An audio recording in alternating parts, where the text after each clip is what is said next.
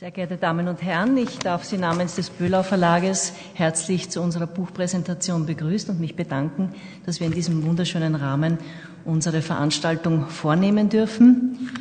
Böhlau Verlag hat ja traditionell sehr viel mit Medizingeschichte zu tun. Ich darf Sie erinnern an unseren Klassiker, an die Erna Lesky mit ihrer Darstellung der Wiener Medizinischen Schule oder an unsere jüngere Monographie über Karl Freiherr von Rokitansky aber auch andere Themenkomplexe wie die dunkle Geschichte der Medizin während der NS-Zeit. Vielleicht kennen Sie die dreibändige Ausgabe von Professor Gabriel und Neugebauer über die NS-Euthanasie in Wien, aber bis herauf zu den neuen Themen der Gendermedizin oder der Geriatrie sind das Themen, die bei Böhlau traditionell verankert sind und die wir betreuen. Die Chronik der Wiener Krankenanstalten, die wir Ihnen heute vorstellen, aus der Feder von Herrn Professor Tragel, hat es in dieser Form noch nie gegeben. Der Band zeichnet die stationäre Krankenbetreuung von den ersten Pilgerhäusern und dem Schottenhospiz bis zu den neuen modernen Wiener Spitalsbauten nach.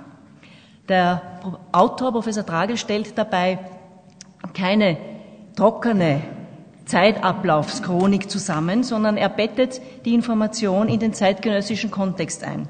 Das heißt, die Entwicklung der Wiener Krankenversorgung Versorgung steht im Kontext beispielsweise der großen Bewährungsproben in Kriegszeiten oder in den Phasen großer sozialer Reformen. Immer ist die Zeitgeschichte ein Hintergrund der Darstellung. Im Zentrum stehen natürlich die Ärzte, die Akteure und ihre wissenschaftlichen Forschungsleistungen.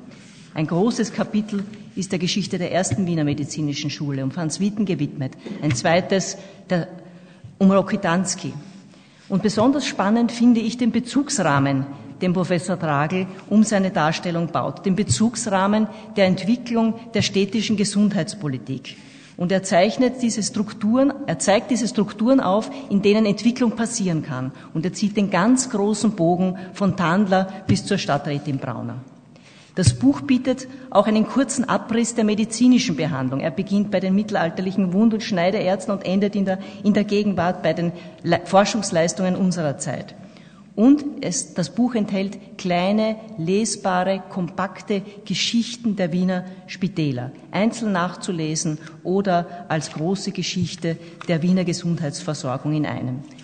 Die einzelnen, auch der Aufbau der einzelnen Spezialabteilungen können Sie in kleinen Portionen nachlesen, also lassen Sie sich nicht erschrecken von den 800 Seiten. Es sind auch zahlreiche Bilder in dem Band enthalten. Im Register finden Sie über 2000 Namen und ich glaube, es ist gelungen, damit wirklich ein Überblickswerk zur Geschichte der medizinischen Versorgung in Wien herauszugeben. Und ich sage Ihnen ehrlich, ich bin sehr, sehr stolz, dass dieses Buch im Böhlau Verlag platziert ist.